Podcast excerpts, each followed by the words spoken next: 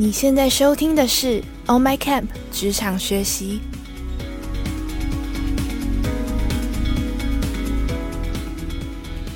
Oh My Camp 是一个新创线上教育品牌，我们打造了一个多元、互动、及时的学习平台。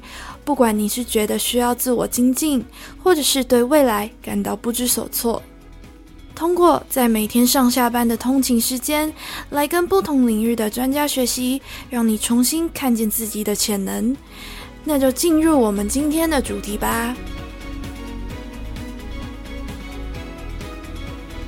大家午安，那我是今天的开场主持人静祥。那我们本场的主题，诶非常精彩。首先，我们也会一定会先想说，诶可能很多人听到这边，脑中会浮现一个问号：什么东西？什么是就业服务以及啊？听都没听过，对？如果你有同样的疑问，那我很推荐你可以透过这一个小时的时间，呃，我们带大家认识一下这个领域哦。那在开始前，我先抛出一个呃小行动给大家好了，就是大家可以上网搜寻一下，呃，某人力银行啊，某人力银行所做的十大热门证照，对，先了解一下，你可能会更有概念哦。那今天很荣幸，我们邀请到台中骊山宾馆的副总经理，同时也是就业服务以及证照讲师的林敏正林副总，来跟我们聊聊究竟什么是就业服务以及技术系。那他跟你又有什么关系呢？呃，这边是不是我先请林副总跟大家自我介绍一下？嗨，大家好，我是李生宾馆的副总，本身也出了一本叫《就业服务以及技术式》的书。那因为我平常没有实际上好有机会跟大家上上课，所以很多人都是从书本或是从部分的影音课程当中认识我。那有一些技巧，有一些方法，总觉得你没有现场听过，有点可惜。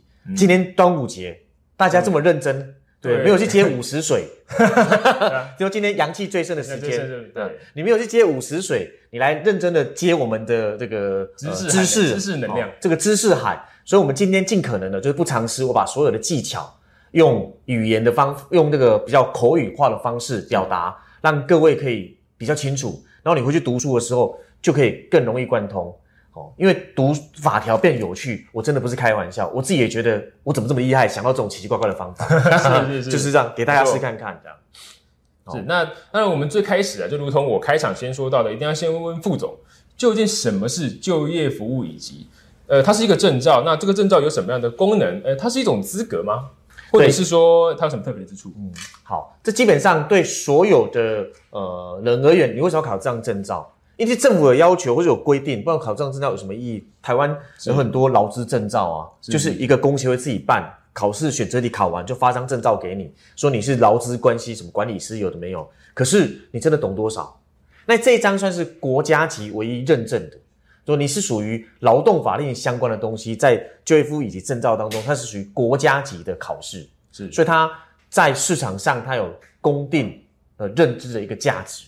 然后另外最重要的是，你从事人力中介，你从事人力中介就是呃，如果你要引导外劳进来的话，那个公司它是要求一定要有证照的。是然后再来就是人力银行，嗯我们讲刚刚讲讲外劳嘛，如果你讲国内的哦，针对国内的要介绍你工作的一零四一一，是需不需要这个？也要啊要，因为它就是就业服务的指导的相关的东西。没错，对，那这样证照还有一个最大的好处，嗯政府很多因为乙级证照还是有点难度，是所以你考乙级证照的人哦，考上了某些政府机关还会补助你一些费用。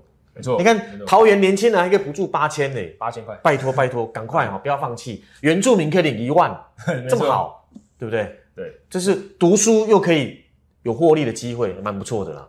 对，邀邀请大家可以，我们可以透过这个时间，我们认识一下这个对你嗯在各方面都有加分的一个证照。那它既然是一种证照，那我们就要我们就会好奇说，诶，那他要准备什么样的科目好了？那当中有没有比较需要注意的科目，可以请副总跟我们大家分享一下？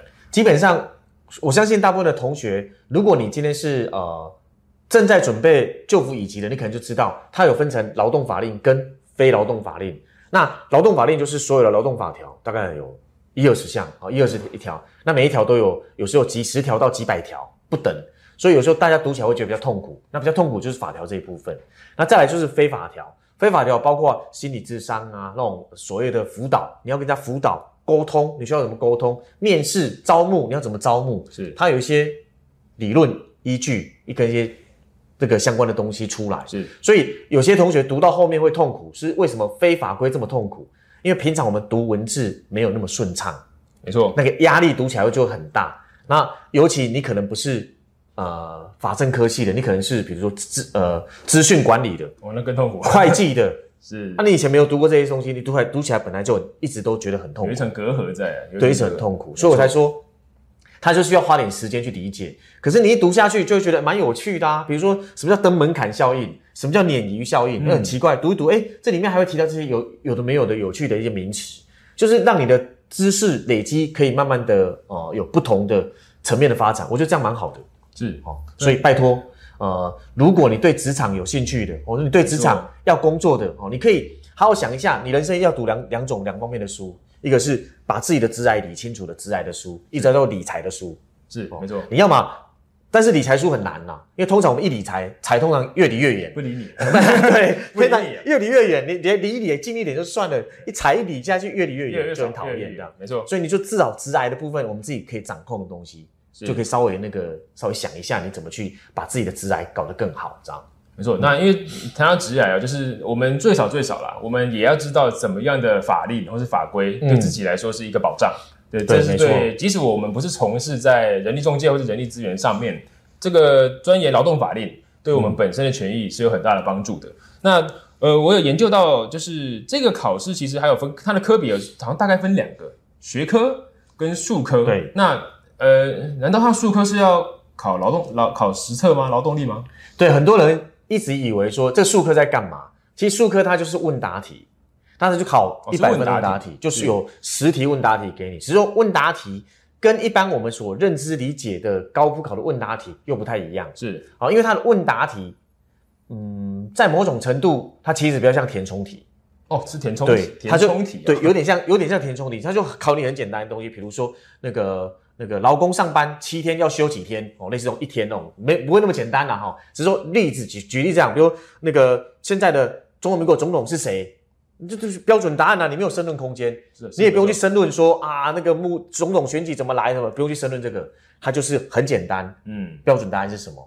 所以劳动法令就是这样，它是非选择题的部分，数科，然后选择题就分成单选跟复选。哦有复选题对，有复选。那有复选，我也是考试当天才知道哈。哦，当天嘛，当天啊为我之前，我之前根本我之前买的书，或是人之前老师准备的书，没有那个题库那么清楚。我在考试的时候，那个考考啊，这有复选题有，我还叫叫出来。那个导，我不小心抬头看了一下，那个监考老师有没有看我的？我在考试的时候，因为因为我那时候读书读这种书就是记不起来，但是我想说啊，多读了多少读一点就不放弃，我就去考试。哦，那考试当天我没有根本没有时间看考考古题啊。嗯，考试当天才发现，哈，还有复选题哦，我自己也吓一跳。那这个我就看到应该慌会慌掉啊，一般人可能会慌掉，对对哦，复选题那复选题还四十分嘛？哦，哦这么多，是是是，对啊，就是自己也是呃，到考场才知道这件事情，我自己也颇惊讶的。没错，没错，没错。对，那呃，那听起来啊，我们刚刚前面副总跟我们介绍了一下，那其实听起来关于对于人力资源，就是我们常说的 HR，、那或者人力中介，那就业服务以及是一个算自我提升一个很好的媒介啦。那或者是直接应用到你的职场上面，那呃，那特别是在劳动法令的规范上面是很多的。那其实就副总多年的呃实务经验，还有教学经验，呃，能不能跟我们分享一下，除了 HR，除了人力中介，有哪一些呃案例，或是哪一些学生，其实他们并不是这个领域的，但是他发现或是这个证照对他来说是哎也有用的，对不同的工作，对，毕竟哦，没有人不踏入职场这条路。没错，如果你要进职场，你一定遇到很多问题，工时、工资、休假，对一不对？定都会遇到一，定会遇到都遇到。那如果你进的是人力中介相关领域，当然更不用讲，那是必备证照。那如果你不是进这方面领域，你在职场里面，你会不会用到？你会需要，因为它有很多跟你生命、职癌息息相关的。那你至少走起来不会挨 K K，比如哦，事假、病假怎么请？还有人在网络上问一些，我都觉得怎么会有这么渣的问题？就是、哎我要请病假，然后我跟老板请病假，老板说叫我提出证明。我那个我看到这种问题你也要问啊？病假本来就要证明，啊，不然你病假就会自己请哦。那病假有半薪，但是有些权利你稍微知道会更好，因为政府有很多津贴啊。对，你看，像我们大概知道失业有失业给付，会有失业的津贴，可是你有想到搬家有搬家的吗？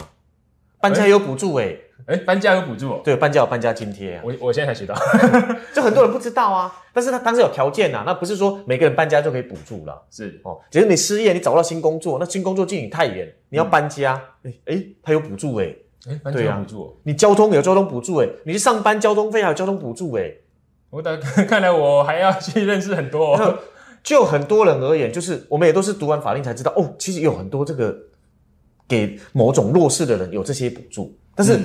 知道跟不知道就差很多。对没错，对啊，所以我才说，有时候你读了一些劳动法令，或是你职涯当中认识这个东西，因为这这对任何人而言，人生是永远不会吃亏的一堂课，没错，是。就是你一定有你一定有学到东西，学到东西的深跟浅而已，但是你就知道东西在哪里，哪里去查资料，嗯。就很好。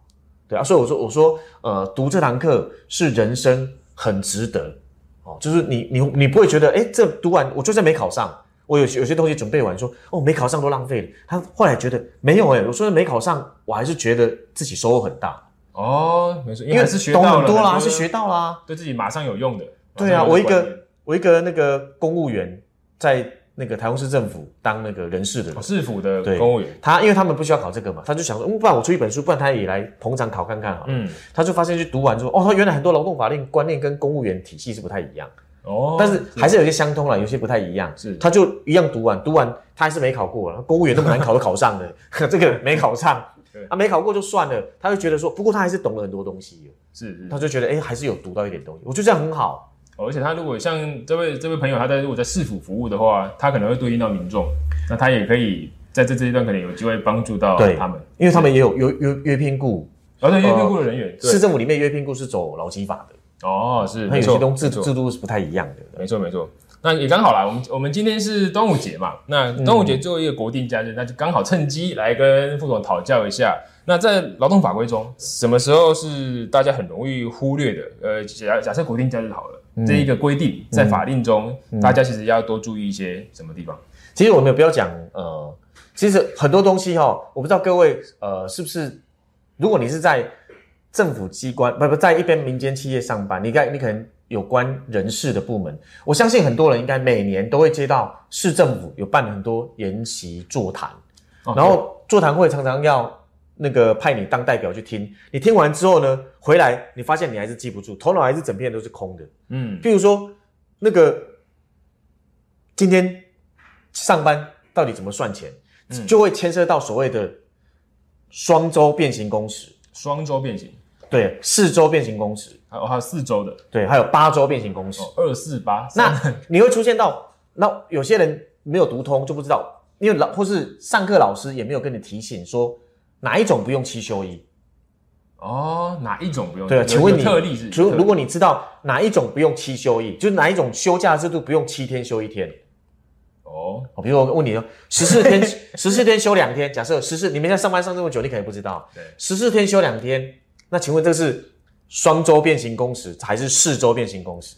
十四天休两天，四周，对哦，OK，那你还有个概念，很多人这样十四天休两天，十四天休两天，十四天嘛，就两个礼拜啊，那是双周，就整个乱掉了。哦，没错，啊，一般只只有四周变形工时才是可以十四天休两天。是。那这两天我要讲这个东西，是因为国定假日这个只有在四周变形工时，它是可以挪移的，哦，我可以可以可以调动，它可以挪移的。挪移的对，那不然的话，原原则上国定假日上班就是要两倍薪嘛。哦，没错，啊，所以你会觉得我的薪水到底怎么算？你只要有这个观念先有，四周变形工时这个概念先有，嗯你就整个整个在读它都就不会乱掉，因为它就不用七休一了嘛，它最少就十四天休两天，哦啊，只是很多人搞不懂，十四天休两天，那我一个月我一个礼拜不是休两天吗？那另外两天到哪里去了？哎，对啊，应该十四天要有四天，我另外两天到哪里去了？另外两天就是要么换算成薪水，就是哦十四天休两天是一定要休的，另外的呢，它可以换算成薪水。是那你读劳动法令很讨厌，你读劳动法令为什么讨厌？因为他就告诉你，上班时间每周不得超过四十个小时。然后呢，然后每个人就说：“老师，老师，我常常都超过四十个小时啊。对啊，对啊，那怎么办？对啊，每周帮每周工作时间八小时。对，老师，老师，我上班十到十二个小时啊，这样不行吗？我说上班时间，但是他没有告诉你延长加班时间。延长加班。对，这叫这叫上班时间嘛，啊，另外叫延长工时。哦哦，大家没有分清楚有这个对差别。读劳动法令，你常一开始会会乱掉，不是说不是说原则四十个小时，为什么常超过？我随便上班都超过四十个小时啊，这样是不是违法？没有违法，没有违法，是你要理解到那个工作时间的加班有没有给你钱，没有给你钱，这个才算违法。懂我意思吗？就是基本上他的额额度满了，接下来就是延长工作时间，然后再延长工作时间。哦，再啊，就是一天最多可以上班十二个小时，这是基本的，这大原则。所以理解理解完劳基法，你要懂得大原则叫做十二个小时，全部全部。对，就是一天就是十二个小时，哦，是是是，，这个概念会理解完之后，哦，原来你读了半天是读这些东西哦，啊，我我会用比较白话，会跟大家强调，因为很多人去上过很多市政府的课程或是宣导课。律师讲了很多个案，哦，这个个案啊，这个个案我我这个个案不可以这样，不可以这样做，那原则是什么？所以你上了那么多，所以后来那个我看很多律师在网络上还开课哦，如果大家有在看。持续在进修的律师网络上开课嘛，加时加班制度怎么做？那个契约怎么定？什么东西怎么定？那一直一直听了很多个案，因为那个都是一天上三小时，就跟你讲加时加班公司，然后就带很多个案进来，是然后上完课之后呢，你还是一头雾水。哦，对啊，所以我才说，当你把原则搞清楚哦，告诉你是重点，我啊，我教学如果我只告诉你这是重点是不够的，我是告诉你这重点怎么记下来。所以你听我的语音视讯课，你就会发现，哎、我不是只有告诉你这是重点要背哦，哎，这个东西表格在这里你要背哦，没有，我告诉你这可以怎么背。啊，所以很多人上过我的课，就发现老师听你讲完东西都变简单了。哦，就算要背也是有技巧的。对，它是方法，是有技巧然后就觉得有方法好玩呐、所以它就变得开好玩，因为它要求你动脑。我我的课程或是相关的那个互动的流程，我是要求你动脑，是你稍微想一下，哦，因为我才，所以我才说我这本书，我这本书写的叫什么？我不是写说看过就记住，诶，是想过就记住，嗯想过才能记住，哦，啊，你要动脑去想，啊，很多事情就变得有趣了。是是是，嗯对。那呃，刚好我事先有先上网去了解一下，就是网络上对于呃就业服务以及这个证照的一些分享啊。嗯哎，我发现一个很特别的点，我发现哎，原来外国人啊，外国人可以考这个证照。哦这是第一点，对，那就是那等于是呃，我们对这个证照的受众的认知又更广泛了。那就想要请教一下副总，就是对外国人来说，呃，持有证照，首先对他们来说有什么样的功能或是意义？那在今年开始啊，因为很多外国人，他比如说你可能外籍的，可能是嫁过来配偶，哦或者说申请居留的那个另当别论。是那因为前一阵子刚好我的社团里面，啊我有一个社团叫做就业服务以及记忆技巧社团。哦，有兴趣的人可以上网搜寻，你可以加入那个社团里面，我会分享比较多新的个案或干嘛。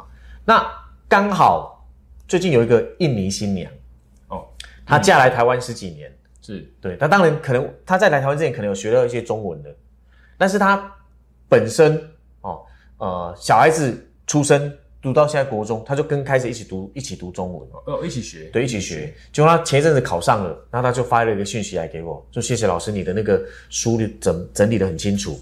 结果他跟我他贴给我看那个成绩，我吓一跳，你选这题九十六九十七分哦，满分是一百吧？对，满分是一百 的，96不不97不，以为想说是不是跟我们以前那个考国文一样，满分一百八，哎，对，对对对，满分一一百考九六九七哦，然后他就给我看说他今年考九十六，去年考九十七，不 对，一梯跟一梯啊，不是一年啊，一梯跟一梯，一梯上一梯。考九十七，这一梯考九十六，然后上一梯是因为数科没过。是。哦，数科没过，我是说哦，那你考为什么考这个？他说他要，因为他说他想要去，他说接下来考完这个之后，他要去申请，他去做那个要去读专科大学的学历，嗯。他才只有高中职毕业，他的学历只有高中职毕业。啊，中文就这样自己苦读。哎，拜托，我们看法条，你是不是看得很痛苦？很痛苦吧？是，那人家外国人读中文，我在想说，我国中时候中文能力来读这个，我想我大概会晕倒。是，我国中也不可能把它看懂啊。对啊，所以你就知道他外国人考这个，哎，也也是有帮助的。然后最近最近那个雇主聘雇外国人管理办法新修正外国人新修正，最近又新修正了嘛，哈，就是让那些外籍工，嗯哦，比如看护、海洋渔捞的外劳，还有那个工地的外劳，是哦，他们可以在台湾申请居留，哦，就是接下来那些基本的人，他可以留留下来，哦，按照留下来他有一些条件，啊，如果他们在台湾工作了几年之后，他可以申请永久居留。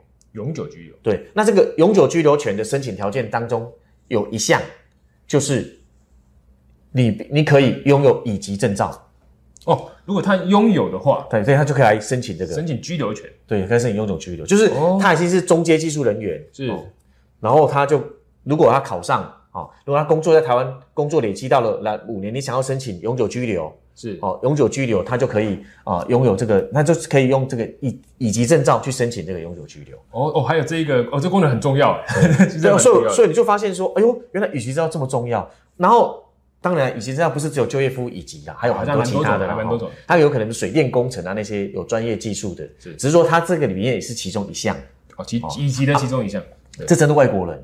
那其实我们不用管外国，我们台湾人考这个，我觉得也也都蛮好的。当然我啊，对我同时也提醒一下，因为目前市面上可能后续后续还是有人出一些书，是。对我在猜想，因为这本是二零二二零二二年最新版，呃，今年对最新最新版，其他老师可能也会出，但是那个新版如果没有新到，假设没有新到雇主聘雇外国人管理办法，他没有新到那个法条有更新变成五类外国人，因为目前规定是四类。哦哦，那现在如果没有规变成五类的那个书再怎么新，你也不用相信它很新哦，因为我的更新到目前为止几乎上是最新的，除了除了四月底四月三二十九号刚定的那个雇主聘雇外国人管理办法做修正，哦把中阶技术人员纳进来。是哦啊，所以其他基本上你还是以以先先看他那边有没有更新，没有更新，我这这本就是最新，哦，理论上是这样。那我就算没有更新，你在我的社团或者在我赖群组当中，都可以看到我把新的资讯丢上来，嗯所以你还是可以随时 update 哦，有新的东西进来。那我最近开放我的社团给大家下载架构图，哦，架构图对我怕为什么为什么突然之间想要丢上来？有人在那个赖群组当中说啊，他读得很痛苦，一天读不到十页啊。他说一天读不到几页啊。我想说看到有人读痛苦，说读到一团乱啊，我就比各位更不服输哦，老 老师比学生 比各位更不服输。老师你们怎么可以看不懂老师？我就看不下看不下去。你怎么可以看不懂？所以我就啊来架构图给你们。万一看完那个架构图，算因为那个你读很多法条，读了很多血肉，你没有骨架。哦，没有基最基本根本，当你读到一团乱的时候，我跟你讲，骨架丢给你，你把那个骨架稍微想一次，然后你那个血肉有没有办法把它填满？都填满，哦这个架构出来了，有没有办法填满？你都填满了，你就知道你到底读了哪些东西了。是从全部在收敛回归嗯哦，你在收敛完之后，你就知道你的大脑有什么东西了。啊、不然你去考的时候一坨雾水，就像有个学生跟我讲说，那个像今年考一个题目叫做呃十九大行业，我们现在行业总共分成 A 到 A B C D 这种总共十九大行类。很好，对，十九大行业，然后他说他十九大行业背起来的。那今年考一个题目叫做，请问这第二类，我们台湾台湾工作分成第一第一级、第二级、第三级对嘛，一级、二级、三级嘛。请问一下，二级行业里面，你可以写两项出来，哎，他不会写，那，你不是背起来了？啊，二级是什么？啊我的嘞，哦，他反而那个架构的根这边没有没有掌就握到，他知道他已经把那个十九项背下来了，但是他不知道什么叫第二级。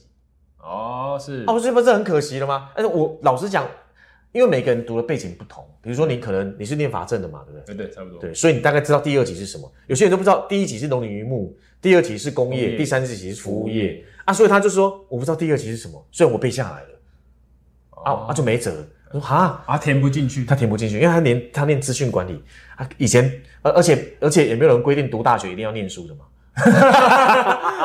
毕竟你是高材生，另当另另另当别论。呃老老师把他说破了，所以他说我哪知道我读了什么东西？那他为什么想去考这个？他就说觉得嗯，好像在职场常常遇到一些有的没有，而且嗯生活瓶颈不是那么顺，干脆考一下试，让自己的头脑头脑思绪一下，啊而且能够读书，能够考试，能够有架构分裂出来，嗯对自己真的帮助蛮大的。你不要以为他是在考试哦，他同时也在帮助你工作。你的工作职场，它会让你处理事情，你会有逻辑概念跟架构。是对，就是你万一处理事情，你就知道你怎么跟老板报告事情，他会有逻辑架构。对啊，所以我的书最大的功用，不只只不只是让你懂得劳动法令，它让你对自己有信心。哦不不只是工具上的，对对对在自己心理上的支撑支持啊，是有一个很大的帮助的。对那那刚刚副总提到一个呃蛮重要的点，就是这个证照一年有考三次哦，对，一年考三次，是考三次。对而且就我了解的话，每一次的录取率是不是还算蛮严苛的啊？哎、其实我也不知道，它及格率是蛮低的，啊及格就是以前曾经二两趴三趴都有，两趴三趴四趴五趴都有，那么难。那现在好一点点，大概都要十趴十一趴，哦，十趴一层大概一层左右啦，就是看题题目题目的难易哦。如果简单一点，可能会到十七十八。哦哦，简单那基本上因为它只要六十分就及格嘛，啊，很难就难到数科。那为什么数科这么难？为什么数科这么难？它就会出现一个问题，就是数科要背很难背。哦，数科都是比较难背。对数科的问答，你就觉得好像很难背。比如说延长工作时间，嗯嗯，延长工作时间，每一个月可以上班加班几个小时。好、是法令上叫做延长上班的时间呢、我都用加班来理解，因为这个这个大家比较好理解，叫加班，因为我们白话文就加班。嗯那加班每个月几个小时，我们一般都知道加班四十几，可是你搞不清楚四十几，是那个几是多少？对，几是多少？对所以我就跟各位同学，因为我上课跟同学讲说，我跟你讲过一次，你从此就会记得，你从此就会记得，而且你还不用刻意去背。为什么？因为那个字会告诉你答案。各位可以稍微写一下，哦你把加班的加你把加班的加写上来。如果你写快一点，加是不是一个立一个口？那你你把它倒过来看，你把它倒过来看，你是不是可以看到是？有没有人加班看不到是的？可以吧？嗯，哎，你把那个口，你写快一点，那个口是不是会凸出来？是不是有六？哦我我现在在练习，我现在在练习。那你就看到，哎，加班加哦，原来加班的基本时数是四十六，哦，用快的，好啊，你背你记下赶扣掉，你背半天，结果你看看得出来四十六。是那我说我把劳基法变成数学题，那很多同学就觉得，哎，变得很好玩的，因为你有基本四十六出来了，那后续你会加什么？如果经过劳资会议同意，你会需要加八小时，可以再多八小时，变多再少？多八小时。变五十四54，哦，那就数学题了。嗯，那三个月累积呢，不可以超过多少？四十六乘以三，总数不能超过四十六乘以三，三六十八，一三八。所以很多人这数字是用记的，哦，直接记数字。有人是用记的，我用算的。哦，那到后看我怎么算，我还是用看的。我从四十六下去做，加八跟乘以三。哦是那这个这一题也曾经是问答题，哦，他他也是问答，但问答问答就就问你几个小时，几个小时，几个小时。那他回答要怎么样才算完整的回答？没有，就是写数字写数字嘿，他就写数字，就写数字他是填充题呀他是填充题题呀。哦你说你也不要把它真的当成复问答题，真的是填充哎，因为你要记太多文字，对我们也太难了，是对我们也太难了。所以这个就是，就是我跟你讲说，有时候字就可以马上让你看出来，那个哦，你把一个字拆开就可以了，可以有很多有趣的方法。那在整个劳动法令当中，我很我很多猜测的方法，所以给各位做参考一下。是，真的，这个这个对你们很好用，未来的职涯上真的很好用。对，刚刚副总提到方法方法，那就是我们有从书中有发现，就是您的超神记忆攻略中有主要提到两个啦，嗯一个就是彩虹记忆，对，对，一个就是数字联想。那、嗯我还我有看到同学有一个回馈哦，很有趣。他说他就是有那个练习过老师的书，看过老师的书之后，他不仅他劳动法令哎更清楚了，还多了一个收获了。他说，哎，他他连地理都变好了。对，这个时候可不可以跟我们分享一下？这个我在呃，其实我在实体课程哦，在桃园班，因为实体课程比较多时间跟大家闲聊闲聊，啊所以谈其他东西，比如说台湾的前六条河流，哦，前六台湾前六条河流，你一个高材生，正大的 没有，你知道吗？我好像只惨了，我只先想得到浊水溪 对，浊水溪，浊水溪台湾最长的嘛，哈。啊，最长的。那假设今天有六条，今天有那个六条河流，浊水、淡水、高平、大肚、曾文、大甲这六条河流是哦，这六条河流是台湾的前六条河流。我刚没有按照顺序排哦。那我要教各位一个彩虹记忆法，叫做刻意联想。刻意啊，你要必须要去想，比如说第一名叫做你你彩虹怎么背，应该都一样红吧？橙黄绿蓝靛紫。对，那电我们把它当成青色嘛，因为青色那个因为电电很难联想什么颜色，所以我把它当成青色。嗯，那你把台湾的六条河流用颜色对照一下，彩虹记忆法颜色对照一下，是那个最长是浊水溪，是红色，红色，所以浊水溪是最柔柔啊，然后暗色的，哦哦哦，OK，勉强可以。他说浊水溪你也不用刻意记，你大概知道它是第一第一条这最长的嘛，啊第一个都是好，那最第二名就难了嘛，嗯红橙色，那第二名它叫做高平溪，高频烯，那你就稍微想一下，橙色跟高频烯可以怎么做连接？干嘛写跟高频？那因为这条连接稍微难一点点，因为我一直因为我不是我对南部不熟，所以我不知道高频有什么特产可以跟橙色有关系啊。因为我想不到这个，所以我想到一个方法，叫做高频烯的南台湾的太阳都很大。嗯，然后一般而言，我们在形容太阳会用亮橙橙的颜色来形容。有时候有些文学家啊，像我们在读书的时候会读到文学家形容太阳叫亮沉沉的颜色。是。哦，我就用红橙橙哦哦啊，所以橙就高频南台湾太阳高频烯特别多啊。哦，然后淡水河是第三，你去淡水要干嘛？吃东西。哦老街嘛，哎呀，对。除了吃东西以外，淡水。对我们一般是不是会淡水看夕阳？哦，夕阳，淡水黄昏，哦是是是，对黄昏对淡水黄昏，淡水暮色，是不是有是不是有有一首歌类似什么像像淡水暮色？哦哦，好好像有一首歌对，淡水不线哦嗯国台语你自己随便用，如果如果可以让你做成联想就可以。哦那我让我来讲说，如果你再不起来，你至少记得蛋黄蛋黄吧。哦蛋黄哦这样讲，所以你知道淡水就是黄，红橙黄排第三。第三名，对，然后绿是大第四名是大甲区，大甲是那个彩虹的代表是绿。是那大甲你会想到什么？大甲你会想到什么？大甲镇南宫、大甲妈祖，祖。很多人的直接印象就是大甲妈祖，因为你不是你不是当地人，所以你没办法理解太多东西。那我为了要让大甲妈祖跟绿做连结，那我就想到我可以最清楚的印象，就因为大甲妈祖是神明，我就直接想到可以跟绿连结是什么，我就想到绿巨人浩克，为为什么是绿因为巨人？妈祖对这种神怪不是可以打架吗？哦哦，他是 神怪，对不对？假设他是哦神怪嘛哦，怪怪的人啊，我就有个联想。是哦，红橙黄绿，然后蓝色，然后呃，绿色是大甲溪嘛，那蓝色，然后我在想，哎，蓝色，蓝色有什么东西可以让你做代代表？蓝色对呀、蓝色有什么？那我就想到，因为第那个蓝色是曾文曾文溪，那我就想到蓝白拖。老实讲，我刚熊熊忘记那个溪的河流叫什么名字，我只想到蓝白拖，我想到蓝白拖就想到人民。哦哦反哦反而想回去，我是倒想回来的，我是倒想回来的，就是你已经忘记河流叫什么，我反记得蓝白而倒想回来的，我就记得蓝白拖嘛，蓝色我就记得蓝白拖，我就记得蓝蓝色代表蓝白拖，谁穿蓝白拖？这六条河流当中，只有曾文溪的曾文最像人民，哦曾文最像人民曾文就是人民嘛。然后我跟那个电台，我在电台受访问，跟电台分享，电台来跟我讲说，哎，真的，我们有同事就叫曾文，嘿叫 马上印证这个对对，他说，哎，他是曾文熙。那第七，红橙黄绿蓝青，青色是什么？青色是大肚溪，就是无溪大肚溪。嗯嗯，那我这么讲，大肚跟青可以做连结。大肚跟心青色，我就刻意联想，刻意联想，所以变成说，我就记到大肚青蛙，大肚青蛙，大肚追给哦，哦，大肚青蛙，因为大肚多，我们常有这样，我们常会这样形容青蛙是大肚青蛙，大肚青蛙会，烹嘛，类似这种概念，你就想起来了。我刚在坐，我刚在坐火车的时候，就顺便看一下，嗯，那第六名、第七名是什么？第七名是秀姑峦溪。我刚坐火车看来是想到秀姑峦第七名是秀姑峦溪啊，我自己没做联想。假设它跟子做联想，那你可以怎么想？这就是我的彩虹记忆法。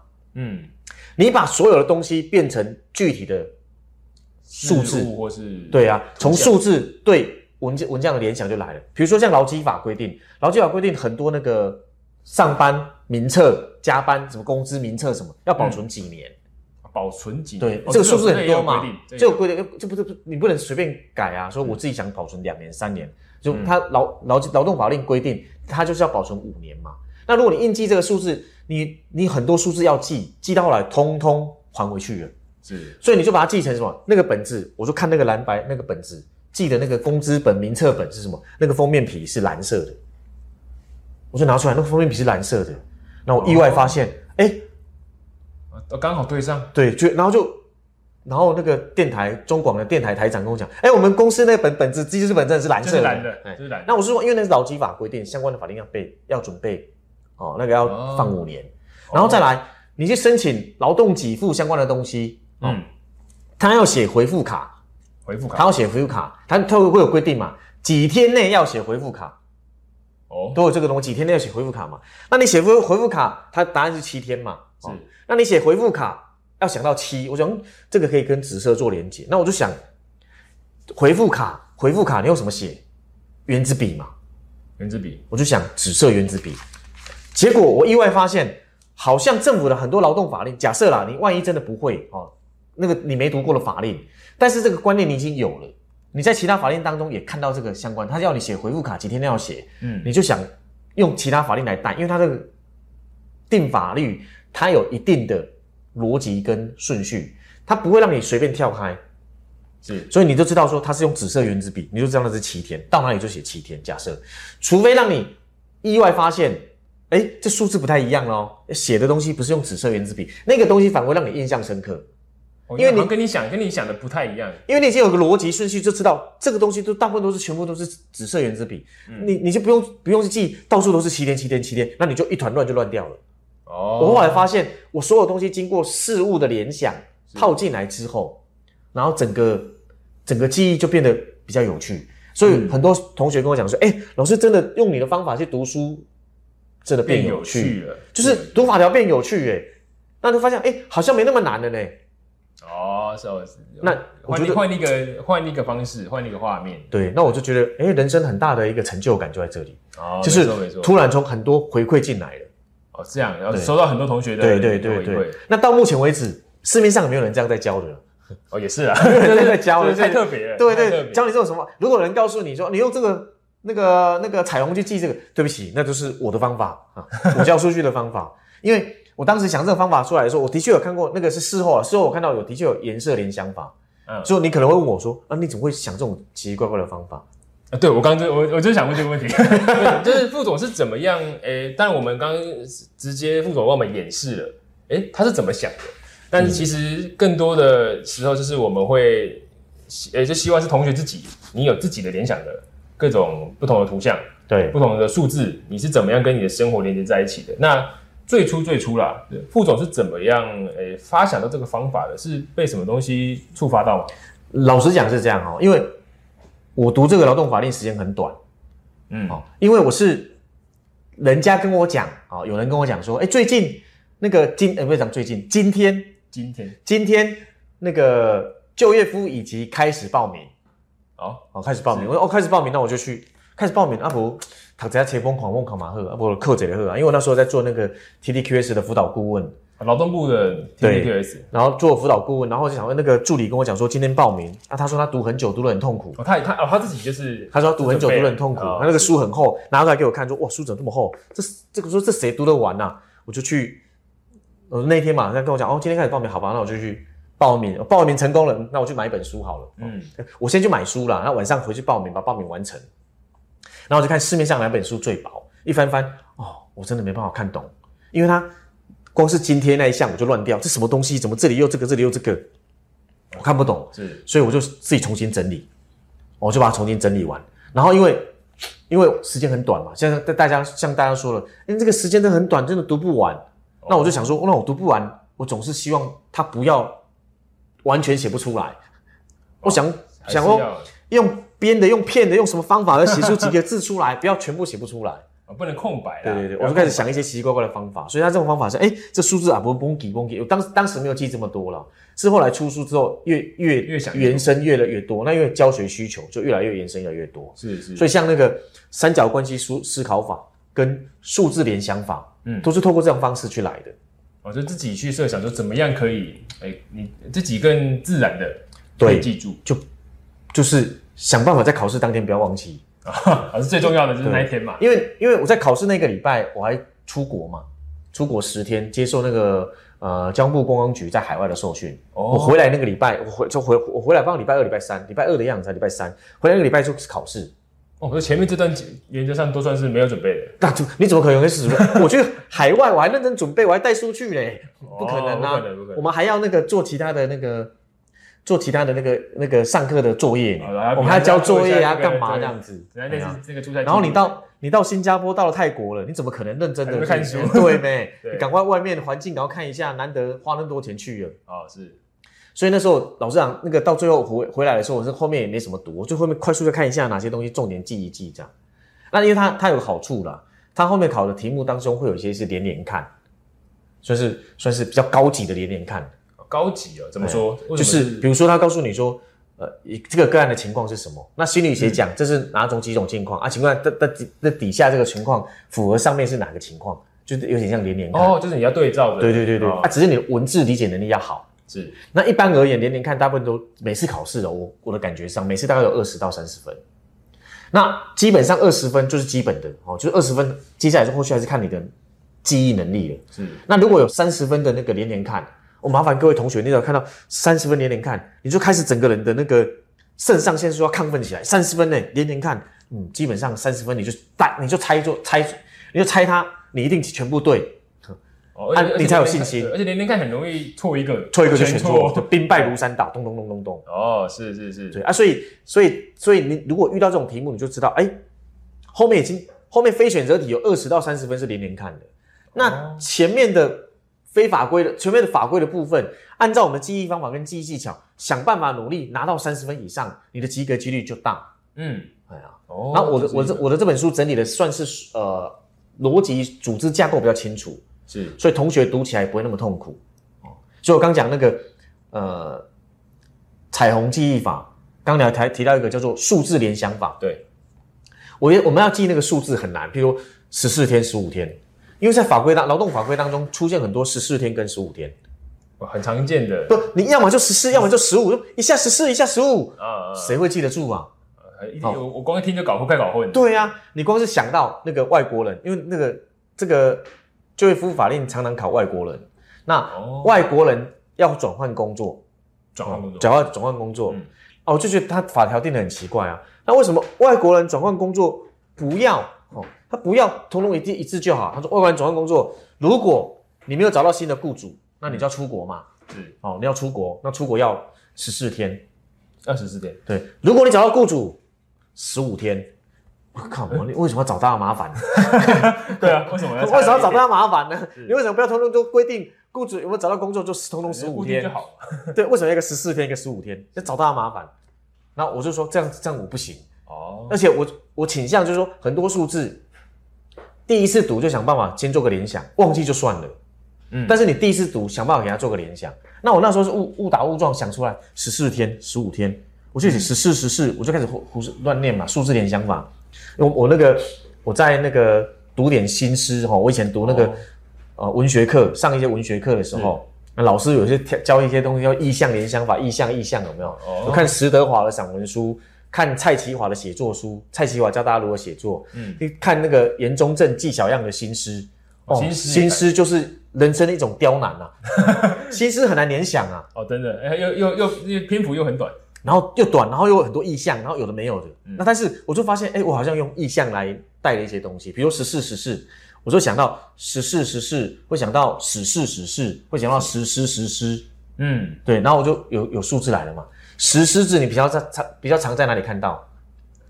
庙吧？对，石狮子庙嘛庙嘛庙，我就讲十四就是庙嘛。假设今天要出国，要出国了，要回家，要要坐飞机了，你去庙里拜拜求平安一下，有些人会吧，老一辈都会。会哦，我我我阿妈都讲说，哎 记得去拜拜，哎，记得去拜拜，再出去玩对哦他就会讲，啊，所以哎，去拜拜求平安嘛。对，啊，你看有那个数字变火了，你就知道出国要去拜拜十四天。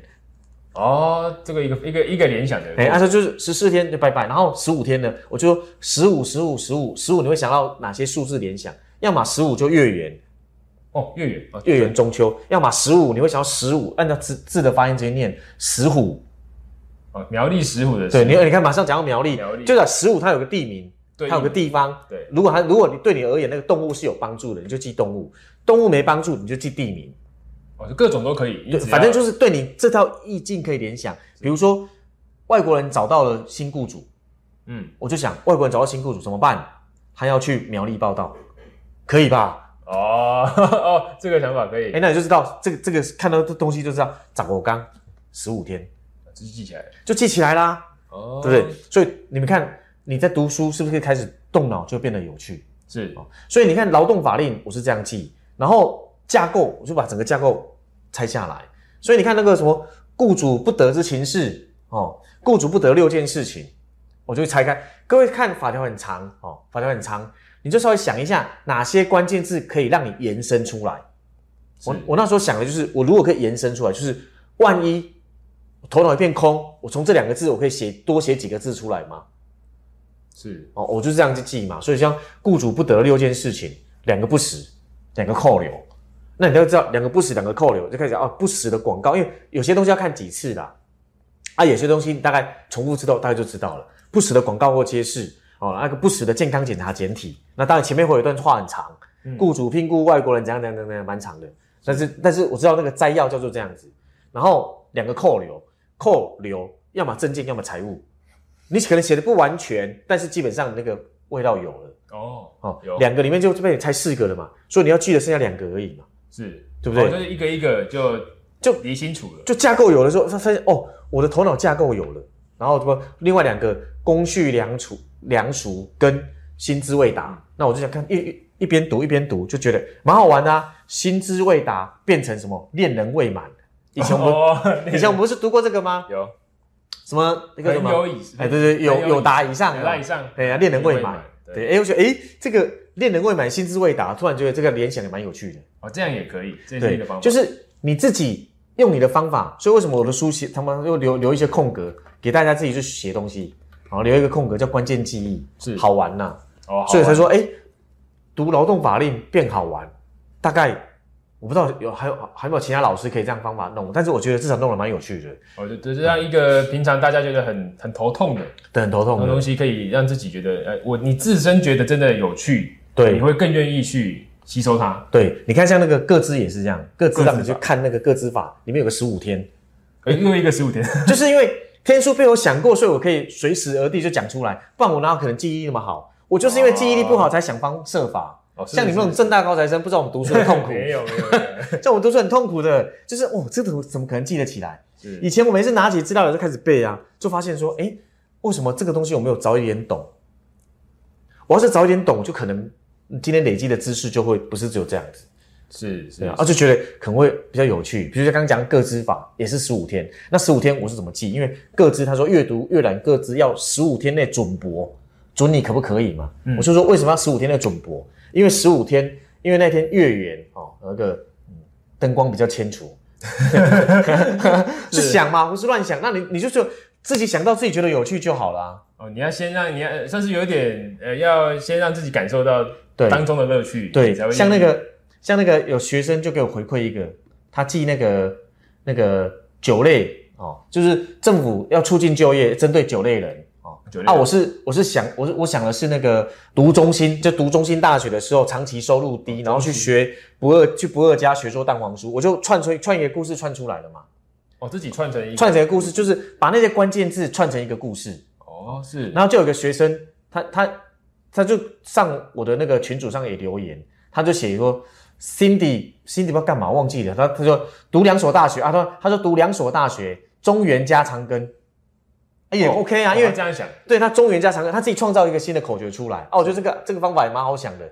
他辛迪读两所大学，辛迪他就有辛有地，然后读两所大学，长庚、中原，因为的确这个长也有，根生人也有，中也有，原也有，就原住民、原住民哦，中低收入户啊什么那个，我就觉得这样蛮好的哈。哦，就是哦，大家现在可以发现了，就是虽然说彩虹彩虹是一个选择，嗯，那图像或是三角或是数字，就是大家都可以唾手可得的概念。对只要你有办法用你自己的想法，用你自己的经验，把这些东西幻化成一个呃文字以外的东文字以外的图像，会更方便记忆哦。那当然，因为记忆方法这件事是有迹可循的，对，因为其实很多这是真的哦，脑科学跟心理学的研究报告都有揭露一件事情，就是我们的大脑其实很不擅长去记忆文字，也不擅长去记忆文章，而把它图像化，就是解决这个困扰的一个很好的办法啦。那呃，我们时间我们现在也还刚好回答一下大家的问题。有人提问可以稍稍微先有讲一下，是是是，有同有同学很可爱，他说什么是午时水啊？不知道跟他稍微我听说啦，哦，我对听说就是中午的时候把水拿去晒太阳，就叫午时水。有这个说法吗？你可以上网去查一下啦午时水，午时水，对啊。然后刚刚讲的那个东西，就是各位在记法条哈、不要马上就下去记，你先用三角关系思考法先拆解一下，影响哪些人。哦，比如说，比如说，呃，敬业禁止，哦，敬业禁止，好、那不可敬业禁止，那为什么要禁止你？嗯，那一定有第一个，你会想到敬业禁止会影响到谁？一定有企业，企业。对，企业那一定有员工，员工，那一定有禁止他去什么行业？什么工作？那为什么可不可以这样做？这叫三角关系就抓出来了。哦哦，那你这用这三角关系抓出来之后，你就想，雇主雇主怎么了？员工员工怎么了？为什么不能禁止他去？哦，员工有接触到他的核心秘密，所以不能转他业。那你要禁止他，你有没有合理条件补偿他？哎，我怎么马上可以先讲下来？这我平常没有特别记他，我只是平常有把它分类把过。关系大概你知道他们几个关系，对，然后再来就是有很因为劳动劳基法非常需要这样去思考，因为他记不住，嗯。太难了。所以你看那个禁禁禁业禁止是这样，然后那个那个雇主哦，那他们有很多东西都都是可以用这样方式，你去把它拆解啊、哦，比如说一个是雇主哦，比如说劳工调动五原则。嗯，哦，我今天跟我讲劳工调动的五个原则，我靠，劳工调动五原则，我记得起来我就输给你。哦，太多了，太多了，因为一般我们不是常读这种东西的，超过三项以上哦，大概没有人要背的。对，所以你把它拆解开来，用劳工调动五原则，你就知道劳工调动谁调动你，一定跟老板有关系嘛，是一定调动雇主嘛。那第三个点就是有调调动完的工作是怎样嘛？是，你你不可能原本是原原本是画家嘛，调他去做水电工嘛，我就用三个图三个关系图把它串起来，那你就开始思想思考想一下，哎，这个图可以怎么点？是，哦，不是只有这个这几样，所有的劳动法条你就稍微想一下哦，为什么雇主可以呃，雇主可以用什么理由去那个资遣员工，不是员工可以可以什么理由我不要我不要工作是，哦，员工可以什么理由叫开除雇主哦啊，你就可以稍微想一下，为什么为什么员工可劳工可以不用预告就开除老板？为什么老板可以不用预告就开除劳工？里面有主角分清楚，哦三角关系抓出来。因为就会弄比较容易弄懂，因为有些法条看起来很像，是，就是一个叫雇主，一个是劳工。哦啊，你只要稍微把这个三角关系分清楚之后，你很多读起来就容易轻松了。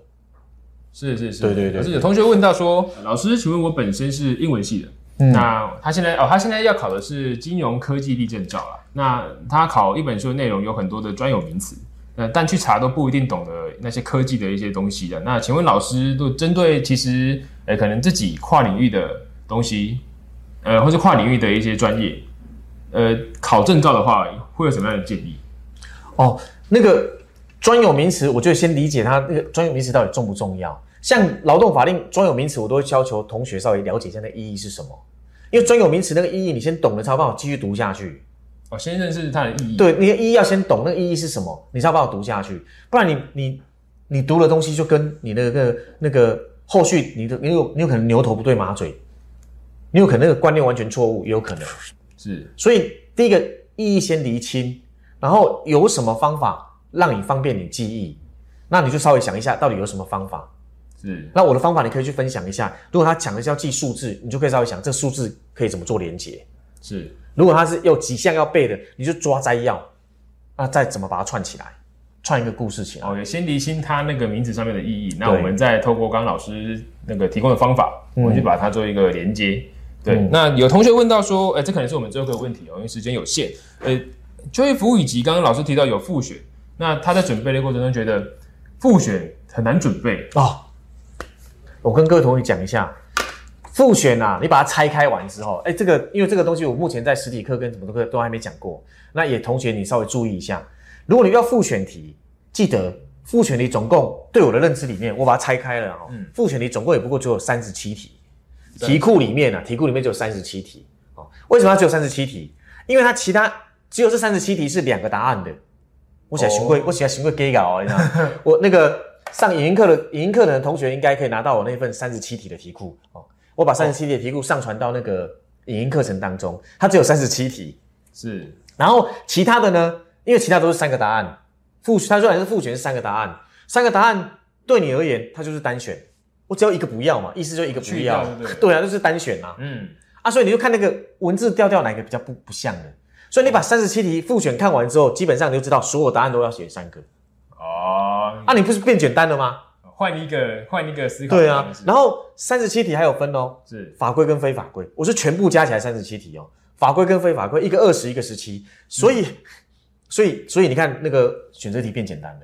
哦，复选题也可以用另外的方法，你也可以换一个角度，去去呃帮自己，也是又是帮自己做一个呃删去，或是帮自己做一个联想，那你可以把东西串接起来。对，所以你看读书是有技巧的，哦我们稍微用点技巧会让读书变有趣。是我一直强调读书有趣这件事情，而且很糟糕，读了什么劳动法令，哦，那个它可以变有趣哎、对对啊，法令这种东西。最最无聊了哦。那对而尤其这种方法，我我我老实讲，我自己都觉得，我要是早点知道，不知道多好。